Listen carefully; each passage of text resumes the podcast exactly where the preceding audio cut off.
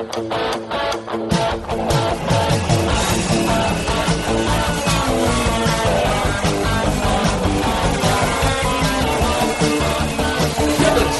ouvinte, para você que curte o cartismo, o esporte a motor, acelerando com vocês, começa agora o podcast Cartbus.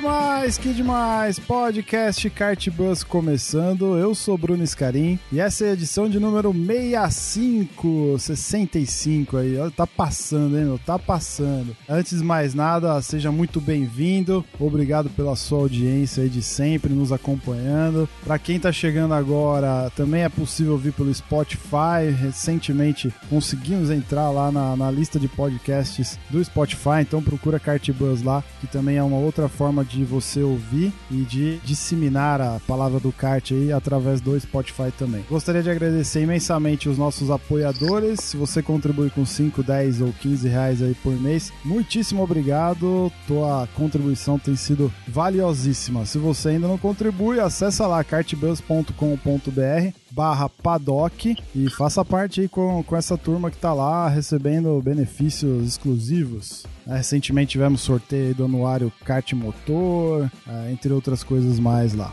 Muito bem, a ideia hoje é falar de, de kart, obviamente, né? Mas com um olhar mais pro futuro. Recentemente a gente fez uma, uma edição com o Valtinho Travalini. A ideia hoje é fazer um contraponto a essa edição que falou muito sobre história, passado, né? Entre outras coisas. Então o papo hoje, a ideia é levar ele em direção ao futuro e o que a gente quer ver dessa nova geração de pilotos, né? Para isso eu tenho aqui comigo o senhor André Lix. E aí, André, tudo bem? E aí, Bruno, beleza? Boa noite, bom dia, boa tarde aí pra galera que tá ouvindo. Muito bem. Raimundo Valério? Beleza, Bruno?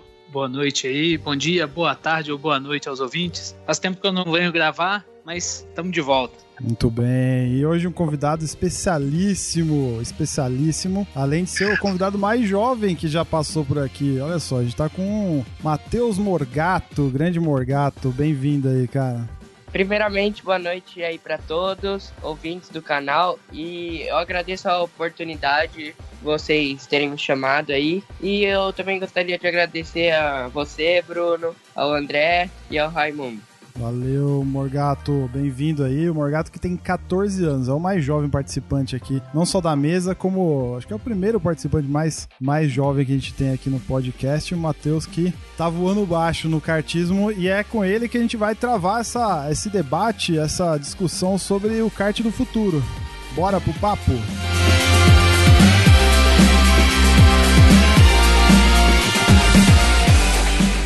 Muito bem, vamos lá. Grande Matheus. Quem é Matheus Morgato? Conta pra nós aí, pra quem não te conhece. Eu, eu te conhecia de ouvir falar, de, de nome, né? Principalmente Morgato e tudo mais. Quem acompanha a kart e lê aí os principais sites de notícia, acaba vendo o teu sobrenome com certa frequência, né? Mas pra quem não tá tão ligado nessa, nessa questão do kart profissional, federado, conta um pouquinho pro nosso ouvinte aí. Quem é você? Eu sou piloto de kart, eu tenho 14 anos, comecei com 7 anos de idade. Comecei, tudo começou numa brincadeira, num kart que chamava Jaguaré. E Ó. foi aí que eu encontrei um mecânico e ele perguntou pro meu pai se já tinha feito algum teste comigo. Meu pai falou que ainda não. Depois de cinco dias a gente retornou para lá e ele, ele recomendou uma equipe pra gente fazer um teste de kart. Então meu pai me levou para fazer esse teste e eu fui muito bem. Todos gostaram do jeito que eu andava e tô até hoje aqui, né? Sou campeão de várias coisas. Já corri na Itália, no México. Atualmente tô correndo aqui nos Estados Unidos. Corri bastante tempo no Brasil e é isso. Muito bom, Jaguaré, hein? Quem, quem não passou pelo Jaguaré, senhores? Acho que só o André não, né, André? Chegou a andar no Jaguaré, André? O Jaguaré fechou antes de eu conseguir pisar lá. Tava programado, inclusive, pra gente viajar no ano seguinte e ir lá. Andar com, no ano que ele fechou. Aqui. Eu, tô, eu morro de inveja aqui do, do. Morgato de ter É. começado lá, porque Morra aquele mesmo. indoor era gigante, né? Não, morra mesmo, porque Jaguaré é aquele indoorzão clássico que, pô, só quem, só quem anda bem de kart hoje sabe como é o Jaguaré, viu, André? Muito bem. Ô, ô Matheus, cara, mas conta aí pra gente, né? Como é que tudo começou? Você começou com sete anos. Quando que você percebeu que o bichinho do kart deu aquela picada e aí já era? Desde a primeira vez que meu pai já me levou lá, né? Eu fui, eu fui umas 4, 5 vezes. E eu gostei muito desde a primeira vez já, porque eu fui, um- eu fui um dos mais rápidos da semana. E, cara, eu adoro velocidade, né? Meu pai era piloto de moto, ele me levou pra fazer isso e eu adorei. Com sete anos você chegou a disputar algum campeonato assim ou era mais diversão mesmo? Não, com 7 anos eu só treinava. Eu, tre- eu comecei a disputar os campeonatos com 8 anos na categoria Mirim. Aonde? Qual que foi o primeiro campeonato? Foi na Aldeia da Serra, a Copa São Paulo Light. Aí você entrou na, já na Mirim. Quem que, quem que, que eram os teus mecânicos? é- qual, qual que era a equipe de, de preparadores que você tinha lá na época? Nessa época era Pinho. Hoje em dia ele, ele não tem mais equipe, mas eu fiquei com ele quase um ano e depois eu já fui para uma outra equipe muito boa que hoje em dia está sendo patrocinada pela CIMED no Brasil, do Renato Russo. A CIMED que tá investindo pesado esse ano, hein? De, em termos de, de pilotos e equipes e quantidade de carros em categorias e tudo mais, né? Impressionante. Sim. Isso aí. E, e, Bruno, já começar com um coach do Renato Russo, que é um cara bem experiente de kart, deve ter sido uma experiência bem legal, né? Como é que foi, Matheus, para você ter essa experiência? Assim, o Renato é, te ajudou bastante, te deu muitas dicas que você leva até hoje. Como foi isso? Poxa, ele me ajudou muito. Quase todo o tempo que eu tava no Brasil, sempre estive com ele, né? Ganhei muitos campeonatos com ele. Tinha um ótimo mecânico lá também, o Ará. É uma ótima equipe, ele explica as coisas muito bem, sempre tá te ajudando. É uma ótima pessoa. Quanto tempo que você ficou com o Renato Russo aqui? Ah, eu fiquei uns 5 anos. Dos 8 aos 13? Sim, eu até, eu- até eu vim aqui, eu tava com ele. Daí eu vim pra cá, pros Estados Unidos ano passado. Só que daí eu não fiz mais nenhuma corrida no Brasil e fiquei 5, 6 anos com ele. E aqui no Brasil, durante esses, esses cinco anos, que, quais foram os- as conquistas, campeonatos disputados e tudo mais? Eu fui campeão da Copa São Paulo Light duas vezes. Fui campeão da Copa São Paulo na Granja Viana. Qual categoria Foi que era na Copa São Paulo? É, na Copa São Paulo Granja Viana na categoria Minimax. Na Copa São Paulo Light foi na categoria Júnior Menor, as duas vezes. Na Copa do Brasil foi na Júnior Menor. Fui campeão no México de duas etapas na categoria Júnior. Fui também campeão brasileiro de Rotax de Minimax. Fui campeão do SKB de Júnior Menor. Eu sou bicampeão paulista de Júnior Menor. E sou também bicampeão do Top Kart Brasil de Júnior Menor. E agora, recentemente, há duas semanas atrás, eu fui campeão aqui nos Estados Unidos do campeonato que é um dos mais importantes aqui, chamado Florida Winter Tour. Sim, acompanhamos, acompanhamos. Eu vou, eu vou- eu vou chegar lá ainda. É, Praticamente, praticamente o Matheus fez a carteira de título do Renato Russo aí, eu tava vendo aqui. impressionante, né, cara? O Renato Bruno. tem um monte, né? O Renato é só Sim. nove vezes campeão brasileiro, né, cara? Bruno, você falou que é de um cara jovem, iniciando carreira. Pô, o, o, o Morgato tem mais experiência que a gente, cara. Ah, com certeza. Pô, com todos esses títulos, cara. Não, sem, sem falar, achei que era 14 anos com tudo isso, cara. Que isso. Ô, ô, Morgato, com- nessa, nessa tua passagem aqui pelo Brasil, qual foi a, a fase ou a, a categoria mais difícil, assim, em termos de, de competitividade mesmo, de outros bons pilotos no grid e tudo mais? Pra mim foi a, a Junior Menor em 2014, que eu estava, eu tava correndo com pilotos que hoje em dia estão na graduados, correndo de Fórmula 4. E pra mim foi muito difícil, porque foi meu primeiro ano nessa categoria e correr contra esses ótimos pilotos aí foi muito disputado e eu ganhei muita experiência. Você lembra quem eram os caras? Um dos pilotos que você deve conhecer é o Caio Collet, Ah, sim, sem hoje- dúvida. que já tá representando o Brasil muito bem aí nos Fórmula. Esse era, era o mais difícil pra mim. E tinha vários outros pilotos também, né? Bem difícil. pensando em, em, comparações, né? Brasil, México, Estados Unidos, você falou que correu na Itália também. Qual que é a principal diferença, assim, que você, você sentiu nessa, nessa tua andança aí por, por esses países, cara? Ah, eu senti que fora do Brasil o reconhecimento é muito maior, né? E no Brasil eu ganhava muita coisa, mas eu não, eu não conseguia reconhecimento nenhum. E eu sinto que aqui fora é bem mais disputado, sabe? O equipamento é bem mais igual do que no Brasil. O nível de piloto aqui, bem melhor. Por exemplo, você corre cada corrida com 90 pilotos, e é isso que faz a diferença, né? E o, quando você fala em reconhecimento, o que, que você quer dizer por, por reconhecimento, assim? Quando você, você disse que sentia falta de reconhecimento no Brasil, o que, que é esse reconhecimento para você?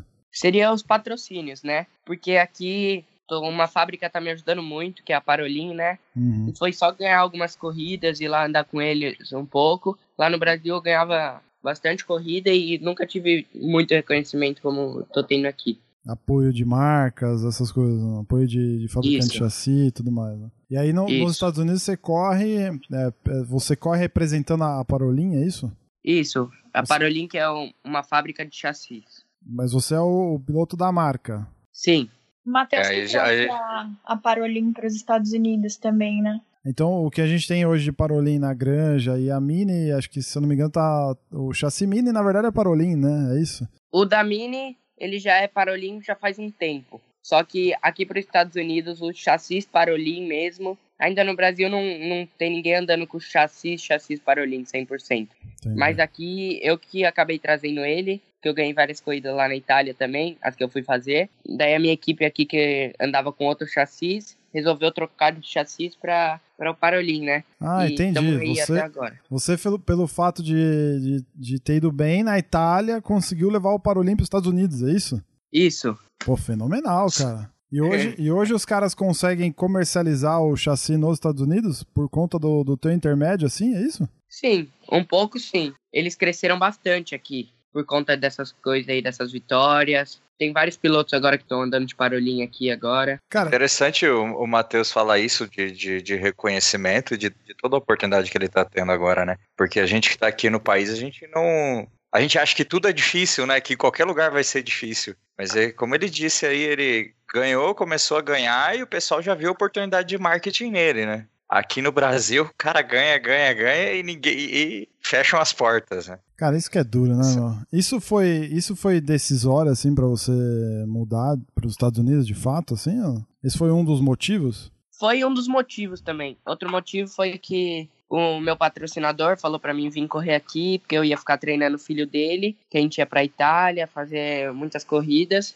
E esse foi também um dos motivos porque eu vim para cá. Quem, quais são os teus patrocinadores hoje, além da Parolin? Na verdade, são apoiadores. É a VCI, México, e a Parolin. Esses são meus dois. Ah, e também tem a M Engines, que faz meus motores aqui e que é a distribuidora de chassis nos Estados Unidos. Thaís, fica à vontade, tá? A gente tá ouvindo sua voz meio de fundo, mas é, pode participar do papo com a gente. É... Ah, tá bom, é porque eu tenho que ficar lembrando ele de algumas não, coisas. Não, fica mas... tranquila, pode participar com a gente, não, sem problema nenhum. Tá bom. Cara, quando você pensa em campeonato, né? Aqui você falou que você disputou os principais campeonatos aqui do, do Brasil e tudo mais. É, um campeonato aqui no Brasil, por exemplo, qual o campeonato mais top que você falou que você disputou foi o, o da Minimax da Copa São Paulo da Granja, é isso? Você falou que foi, foi o mais competitivo e tudo mais. Não, o mais competitivo foi a Copa São Paulo Light, é, o Brasileiro e a Copa do Brasil em 2014. Se você compara esse com os campeonatos que você disputa nos Estados Unidos, em termos de, de organização, é, é muito diferente assim? Porque assim, por exemplo, eu vejo, eu acompanho o Escusa daqui do Brasil, né? Que não é, não é a mesma coisa de estar tá aí vendo ao vivo como a gente vê a Copa São Paulo, por exemplo, da Granja aqui, onde a gente a gente tá mais próximo e tudo mais, né? É, mas a impressão que me passa é que o Escusa é sensacional, assim, em termos de organização, de competição, né? De, de oportunidade, de igualdade entre as disputas e tudo mais, né? É isso mesmo, cara? É muito diferente, assim, ou é bem diferente, que eles são bem mais organizados, né? Eles são bem mais rígidos nas regras, nas penalizações. Já aí no Brasil você pode bater em todo mundo, muitas pessoas andam fora mais ou menos, né? Tô dando uns exemplos, mas aqui eles são muito organizados. Cara, como é que é participar? Recentemente você participou é, da, das 500 milhas lá da Granja e foi campeão, né? Com a equipe do, do Rubinho, né? A Barrichello Hero, certo? Isso, certo. E foi, foi sua primeira participação das 500 milhas ou não? Foi a minha primeira participação da 500 milhas na Pro 500, né? Eu já tinha corrido, mas eu tinha corrido na categoria Minimax, que são só 50 milhas, que dão 20 voltas. Agora a corrida de 12 horas foi bem mais, mais interessante. Como é que foi essa experiência aí, correr com... Tinha piloto renomado na equipe, né? Além do próprio Rubinho, tinha, tinha uma galera lá que anda forte já há um bom tempo, né? Como é que é estar no meio desses caras e, e andar forte e ser campeão de um evento tão grande como é a 500 milhas? Ah, para mim foi uma honra estar andando com eles nessa ótima equipe, né, com o Rubinho. E foi uma ótima experiência ter andado quase três horas e meia. E para mim, eu gostei muito. Foi um ótimo, uma ótima corrida e eu fiquei muito feliz por poder participar e, e ter ajudado a equipe a ganhar, né? Aproveitando, oh, Matheus, que você falou de ter pilotado aí por três horas e meia numa corrida de 12 horas, como é seu, seu preparo físico, seu preparo no dia a dia para aguentar as corridas? Você já está trabalhando questão física, vai para academia? Como, como que você faz aí? Qual a sua rotina? Ah, eu faço preparo físico, vou três vezes por semana na academia, faço uns exercícios que eu vejo na internet de preparo físico, porque se não tiver preparo físico, não aguenta. E estudar, cara? Não dá tempo de estudar ou você tá, tá conseguindo estudar e conciliar também essas coisas com, com treino de kart? Estudar, minha mãe já falou que é em primeiro lugar. Se formar na escola, não anda de kart. então, tenho que ir muito bem na escola, tô sempre indo na escola quando tem tempo, né? Porque em semana de corrida é meio difícil. Mas quando não tem corrida, tô sempre indo na escola, fazendo minhas coisas, porque senão minha mãe pega no meu pé. E, e Matheus, e, e, o seu treino de kart, como é? Qual é a sua rotina de treinos do kart? A gente falou da parte física da escola, mas e a, e a pilotagem? Geralmente eu treino toda quarta-feira, treino mais ou menos 3 horas, 4 horas de kart na quarta. É bem importante estar sempre treinando, né? Daí você tá sempre preparado, pode testar as coisas do kart. E aí? É, você tem, você tem noção de quantas voltas você dá por dia de treino? Geralmente eu dou umas 120, 110 voltas. É, com inveja de novo, ó.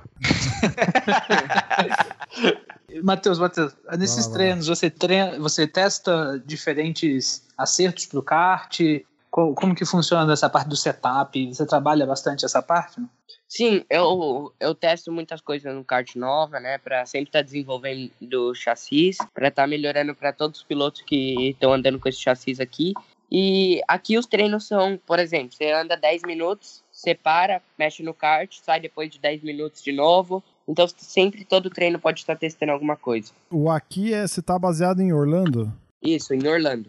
Aí você vai lá no Orlando Kart Center, lá, lá que, você, que é a tua base? Sim, eu tô treinando lá. Como é que é a adaptação em equipamento? Aqui no Brasil você corria com, com que chassi?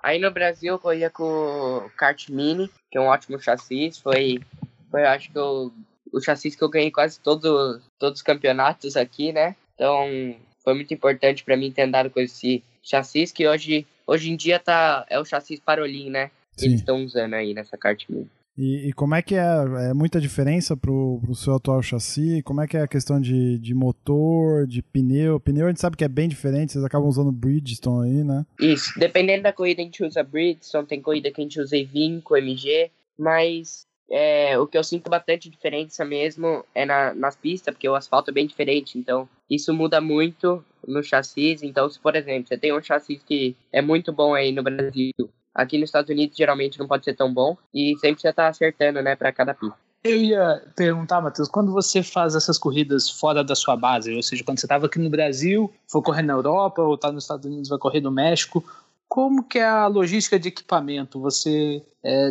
tem alguma coisa que você leva da onde você está, ou você providencia tudo no, no né, a sua equipe providencia todo o equipamento no país que vai ter a corrida. Quando você vai correr na Itália, por exemplo, é o mesmo chassi que está nos Estados Unidos ou é um chassi novo? Como que é isso? Em cada lugar que eu vou, a equipe tem o seu chassi, né? No Brasil eu tinha o meu próprio chassi que levava para todas as corridas, porque a equipe tinha um caminhão, então todos os chassis da equipe iam já no caminhão. Mas na Itália são diferentes chassis, né? Cada corrida eu vou com um chassi novo, isso é tudo por conta da equipe. Eu chego lá e eles têm que já tá com o kart lá pronto. Aqui nos Estados Unidos eu eu tenho meu kart também aqui da Parolin e a minha equipe está levando para todas as corridas em Orlando, Miami. Agora, quando a corrida é mais longe, assim, em Las Vegas, eles acabam me dando um novo por lá mesmo. O, bom é que, assim, cara, não, é, é uma coisa que você não precisa se preocupar, certo? É, é, chegou, sentou, treinou,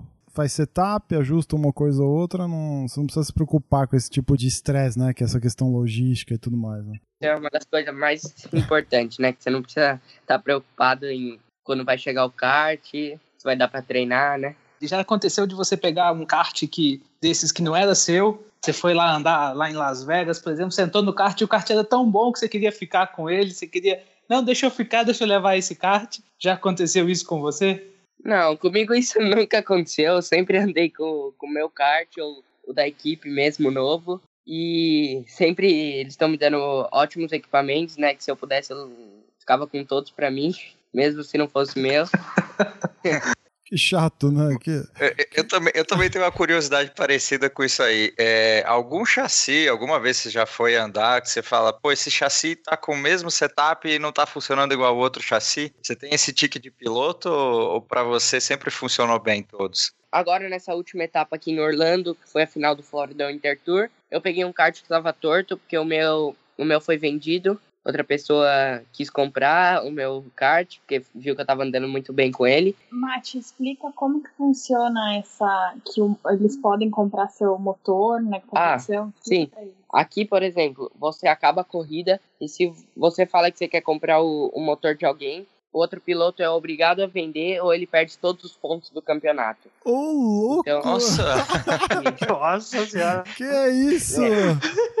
Não, é, peraí, explica de novo, explica de novo. por exemplo, se, se a gente tá disputando e você ganhou uma etapa, eu posso chegar em você e falar, Matheus, seu kart é lindo, adorei a forma como você pilota, seu motor é canhão, eu quero ele. É isso?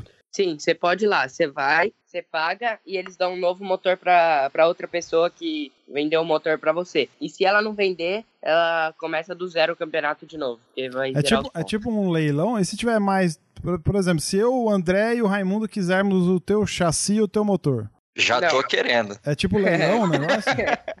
é, na verdade é assim. O primeiro, o primeiro que vai lá e quer comprar, você foi o primeiro, você vai levar o kart ou chassi. É o motor não, não é quem dá mais, não. Porque, tipo, eles têm o preço de base de ah, cada entendi. chassi e cada motor. Então, mas aí, Cara. aí peraí, vamos, vamos então em ordem cronológica. O Florida Winter Tour são três etapas, né? Pelo que eu, pelo que eu pesquisei. Então você foi na primeira. É, isso acontece nas três etapas? Pode acontecer isso nas três etapas? Ou é só na pode. final? Não, pode acontecer nas três etapas. Tá. E aí, então, se você tá na primeira etapa e resolve não vender, é meio que você. É como se você não tivesse disputado aquela primeira etapa. Sim, você vai começar com zero pontos a segunda etapa. E não tem esse lance de descarte de pontos, nada. Você vai começar nesse, a zerar. Nesse campeonato não tem descarte. Mas alguns campeonatos têm um descarte. Mas, se eu não me engano, se você recusou de comprar, de vender o motor, você não pode descartar. Tá, e aí, por exemplo, você vendeu teu teu motor, aí você vai pegar um novo ou você vai ter que comprar de alguém, de algum outro piloto? Não, você eles vão te dar um novo na caixa e o, o que comprou vai ficar com o seu, né? Matheus, como, como que define quem chega primeiro? O cara chega lá no teu box, é, é com a organização do evento, como é que é? É logo quando acaba a corrida, né? Quem vai lá com os papéis tudo assinado já, que quer comprar o motor. Primeiro que chegar lá e entregar pros fiscais de prova lá, pro dono do evento, ele, ele vai lá e vai falar para você que compraram o motor. Daí você já tem que dar logo quando termina para ver se o seu motor tá tudo em ordem, para ver se não tá fora do regulamento. Esse momento então deve ser uma correria no campeonato, né? Isso. você chegou a, a comprar equipamento de alguém? De algum outro piloto? A pessoa que me apoia na primeira etapa, ele falou para mim: vai lá, Matheus, vou te dar o dinheiro, você vai lá e compra o motor dessa pessoa aqui, que é, o motor dele vai ficar pro meu filho. Daí eu precisei ir lá comprar o motor. Foi na hora. Você paga, você paga 3.200 dólares, você fica com o motor e dá um novo pra, pra pessoa que vendeu. Meu Deus, cara, que regra, hein? O, o, É. o bom é que dá uma forçada, porque assim, o, o que que, pra mim, o que que mostra isso? Se o cara é bom, ele vai ser bom em qualquer motor, certo? Porque você tá tudo lacrado mesmo, sei lá, qual que é o intuito disso, né? Se não for esse? É deixar o negócio mais igual possível, trabalhar a pressão em cima dos pilotos, será que é isso? Sei lá. É, eu acho que é pra deixar tudo muito igual, né? Pra não ter muita diferença, porque geralmente você anda bem e o pessoal fala, ah, olha o motor desse cara. Daí eles fazem isso pra mostrar que a pessoa tá andando bem mesmo, que muitas vezes não pode ser só o motor, né? E, e isso só vale pra motor, chassi não entra na, na história, ou entra também? O chassi também entra na história, porque na etapa, na segunda etapa, que foi em Ocala, um piloto foi, na hora ali do parque fechado ali, que fica os karts mesmo revisando, foi lá e falou que queria comprar o chassi e teve que vender também. Mas o. É. Você, por exemplo, a, a gente sabe que na, na Rotax, na, nessas finais de, de Rotax e tudo mais, você tem que, pra cada categoria, você tem um chassi diferente, né? Um usa Praga, o outro usa Beetle, né? Na a, a Florida Winter Tour é, usa motor Rock, certo? Sim, no Florida Winter Tour Rock usa motor Rock. Ante, ano passado tinha o Florida Winter Tour Rotax, daí era motor Rotax. Mas aí- o- O chassi é monomarca ou, ou cada um pode ter. Você pode escolher o seu chassi também? Não, você pode, você pode escolher. O único lugar que eu acho que é monomarca é no, na final do Rotax, o Mundial. Aí a gente acabou não concluindo, o Matheus estava contando da história do chassi dele que estava torto. Isso. Que aí a gente entrou nessa história. É. Então, a corrida passada meu chassi estava torto e a gente andou muito, muitos treinos com ele torto e eu falava pra minha equipe, não é possível, tem alguma coisa acontecendo, né? Porque não vira, só vira pra um lado. Eles, não, não sei o que, não sei o que, a gente revisou. Daí eu falei, então vamos fazer assim, vamos botar na, na mesa, que a mesa é onde vê se o kart tá certinho, alinhado. E daí eles levaram lá e tava, o kart tava muito torto. Daí eles Era ficaram olhando pra coisa. mim com, com uma cara, tipo, nossa, a gente devia ter ido antes lá, né? E logo no outro treino que eu saí com o chassi já bom, que não tava mais torto, ele eu fui eu fui mais rápido no treino. Foi aí que começou, né? Mas essa última etapa foi muito disputada. Na corrida final, todos os cinco primeiros viravam o mesmo tempo. Só que Nossa. no começo, no começo houve, eles se enroscaram ali. Eu, o primeiro deu uma distância que era eu, o segundo, e era terceiro outro menino. Então ele conseguiu dar uma distancinha por causa da batida, e a gente deu uma distancinha do quarto. Então a corrida ficou praticamente assim é, todas as voltas. Matheus, você lembra mais ou menos quantos décimos você baixou só de trocar de chassi? Eu baixei uns três décimos e meio. Isso era muito, Nossa. porque, porque eu tava bem atrás deles. É muito difícil andar com chassi só virando, só virando pra um lado, né? Ah, A, a- a gente anda de indoor, a gente sabe essa sua experiência, a gente sabe como é difícil. Chassi torto é o que não falta.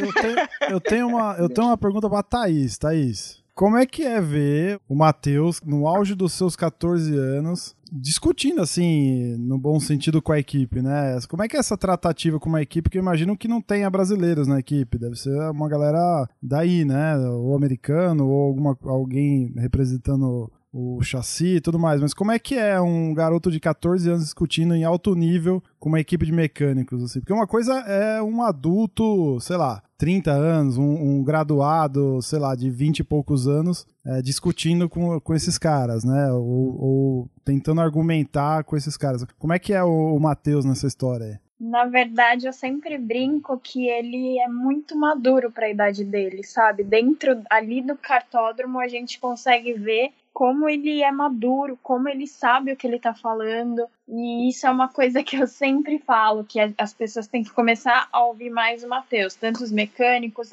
até minha irmã, meu cunhado, eu falo: "Meu, vocês têm que ouvir o Matheus, porque é ele que tá no kart". E assim, é muito legal ver porque ele, ele sabe o que ele tá falando, ele, ele sabe exatamente onde precisa melhorar, porque no final é ele que tá dentro do, do kart, né? Então, assim, eu vejo que ele é muito maduro. Ele. Ah, eu. É que eu sou meio tia coruja, sabe? Então eu só sei fazer elogio. Mas ele é, ele é maravilhoso, ele é muito maduro, sabe do que ele tá falando. E aí, Matheus, É. ouvimos o lado da tia coruja. Agora, como é que é pra você isso aí? Como é que é discutir de igual para igual, igual com, a, com essa turma de mecânicos? aí? Ainda mais que é de outra cultura, né? Eles são americanos? A minha equipe são tem bastante argentino, né? E nessa última etapa meu mecânico foi brasileiro, um ótimo mecânico. Me escutou pra tudo que eu que eu pedia pra fazer e o resultado veio, né? Mas com- como é que é essa interação com eles, assim? Você acha que dá pra levar numa boa? É, ainda mais com, com, com pessoas de outra cultura. né? Você falou que tem um brasileiro, brasileiro, beleza. A gente sabe como é que, como lidar com brasileiros, né? Às vezes não, mas na maioria das vezes sim. É, agora, ainda mais com, com caras de outra cultura, né? Argentinos, etc. Pra mim não é tão difícil porque o dono da equipe aqui nos Estados Unidos, ele já foi piloto, né? Então, tudo que eu quero mexer no kart, primeiro eu falo com ele. Ele Ah, tá. quase todas todas as vezes ele tá sempre de acordo comigo. E então não é não é tão difícil não lidar com eles. Legal. E da onde vem toda essa maturidade sua aí? Você você aprendeu assistindo vídeo no YouTube, lendo manual de kart? Como é que foi esse negócio? Ah, eu acho que foi dia a dia, né? Não Pô, foi eu essa- tava torcendo pra ele falar que foi no meu canal. droga. Já pensou?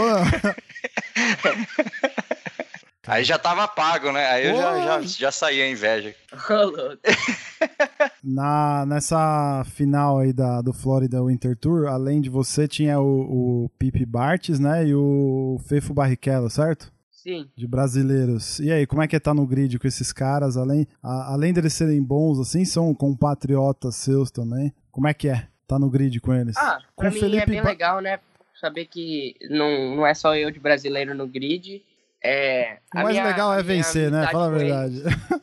e o mais legal é ganhar deles no final das contas, né? não, a minha, a minha amizade com eles é bem grande. Então a gente se respeita bastante.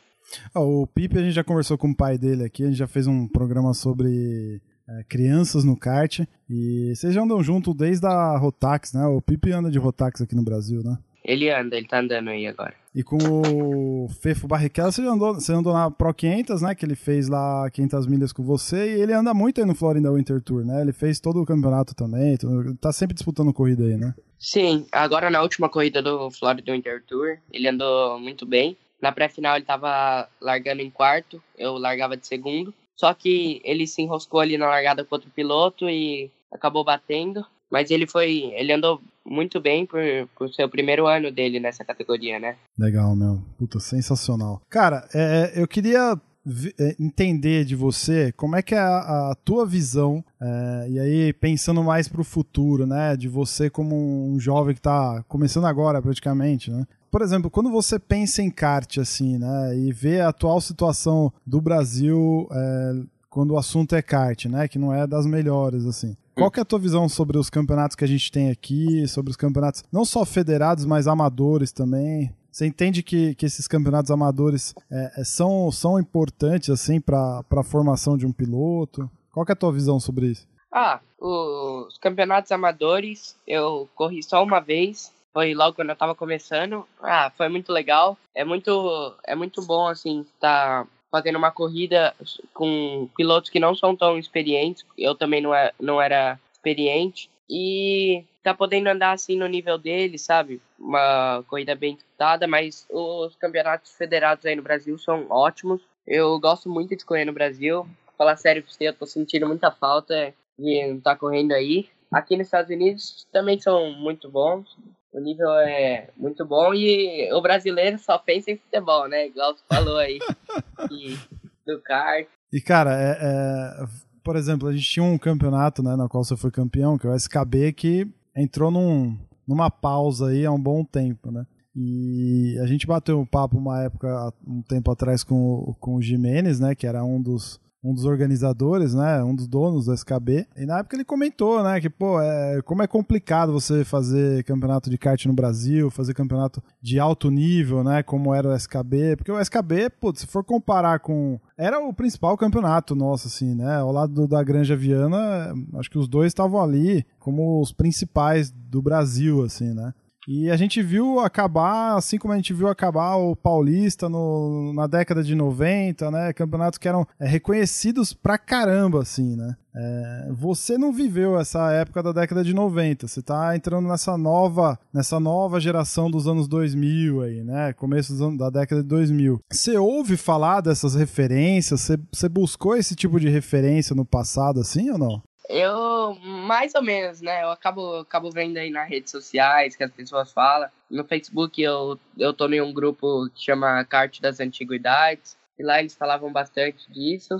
E, igual você comentou aí do SKB, o SKB era um, um ótimo campeonato. Eu gostava muito porque os três primeiros ganhavam prêmios, né? E ganhavam caixas de som, ganhavam muitas coisas legais. E eu gostava, eu gostava bastante disso, porque eu sempre tentava dar o meu máximo, né, pra tentar ganhar alguma coisa. Era muito legal. Você acha que a gente tem bons pilotos no Brasil, cara? Pra mim, os pilotos do Brasil são os melhores, cara. Todo lugar que eles vão, eles estão sempre andando na frente, entre os 10, entre os 5. E, e, por que, que você acha que a gente vê cada vez menos uh, esses pilotos em categorias fora do kart, assim, né? Em categorias mais tops, assim. Se bem que essa, essa tua geração já tá, já tá começando a avançar mais, né? Mas ainda é pouco, né? Se for ver. Você atribui isso a algum fator aí?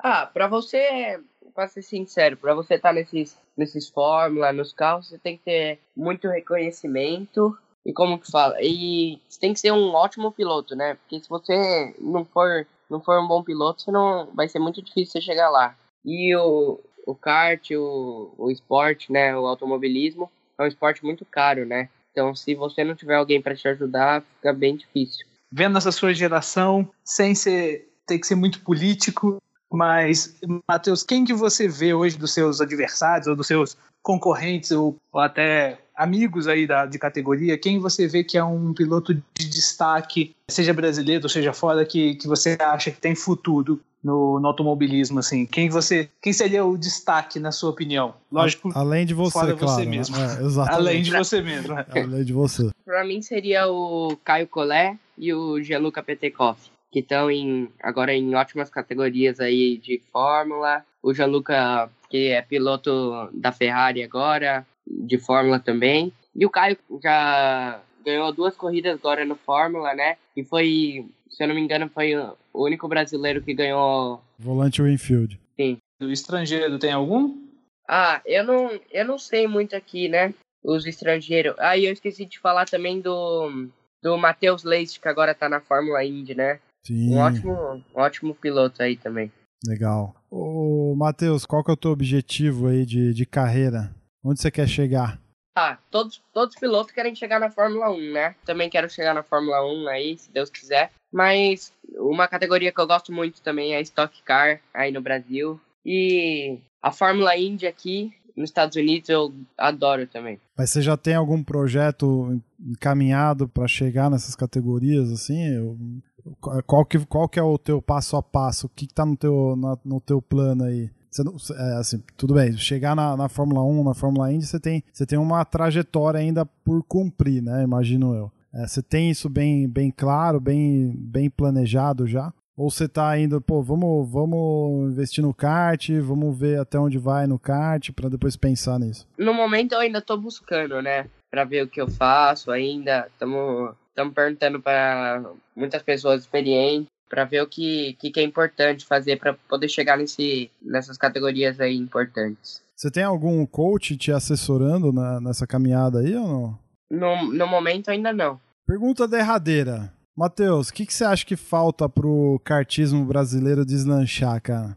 Eu fiz essa mesma pergunta pro Valtinho Travalini, tá? Eu tô fazendo para você porque eu quero é, entender a visão é, de gerações totalmente diferentes, né? E quando eu fiz essa pergunta para ele, os meus amigos de mesa aqui não estavam comigo nesse dia. A impressão que eu tenho é que sempre, parece que sempre tá faltando alguma coisa pro kart deslanchar, sabe? O kart aparecer, pro kart ser reconhecido, mais reconhecido, né? Pra gente ter mais destaque nesse sentido. É, você sente isso? Se sim, o que, que você acha que falta? Se é que falta alguma coisa pro pro, pro brasileiro entrar em evidência?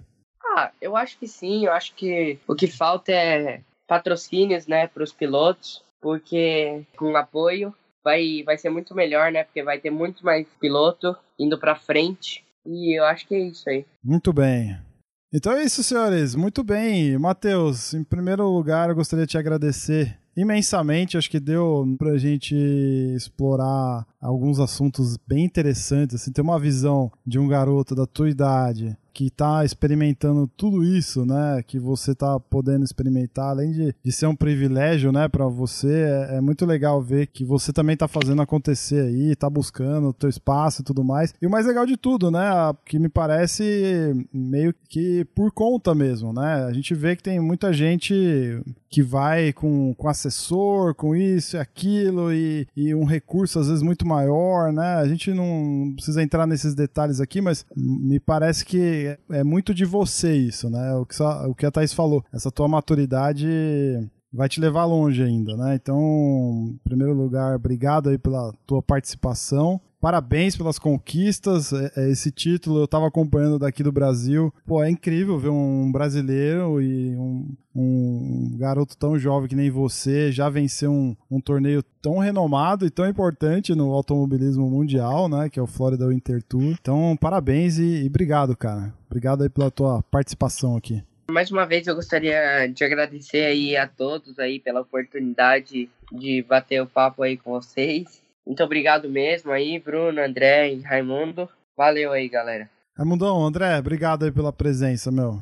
Valeu, Bruno. Obrigado a você. Esse papo muito legal aí com o Matheus. Realmente a, a, maturidade que ele demonstra, como eu falei, você, no começo falou que é um menino que está começando e a gente vê que não tem nada de, de, de inexperiente, né? Exato. Tem muita experiência, muita bagagem Matheus, sucesso para você. E a gente está aqui torcendo e acompanhando de perto o seu oh. trabalho. Bons campeonatos e vai trazer muitos títulos aqui para o nosso Brasil. A gente pode mais para frente, ó, daqui uns anos a gente pode editar a entrada desse programa e falar, ó, conversamos aqui com o atual campeão da Fórmula Indy ou da Fórmula 1, né, ou da Stock, já pensou? Temos aqui o registro. Né?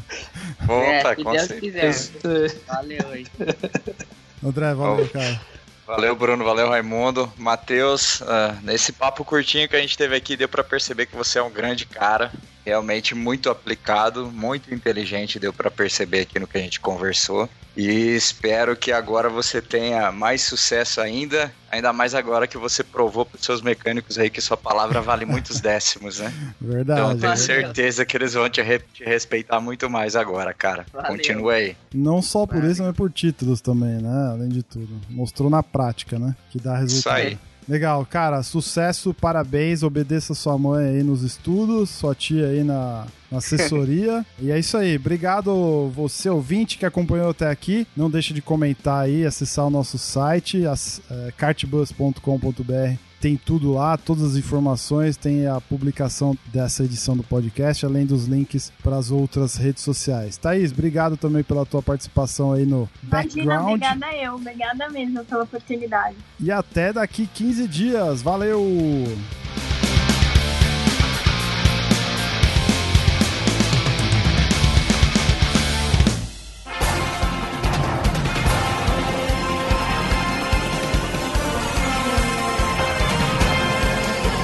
Bandeira quadriculada frente branca agitada. Encerramento do podcast Cardbus. Acesse o site card.bus e interaja conosco nas redes sociais.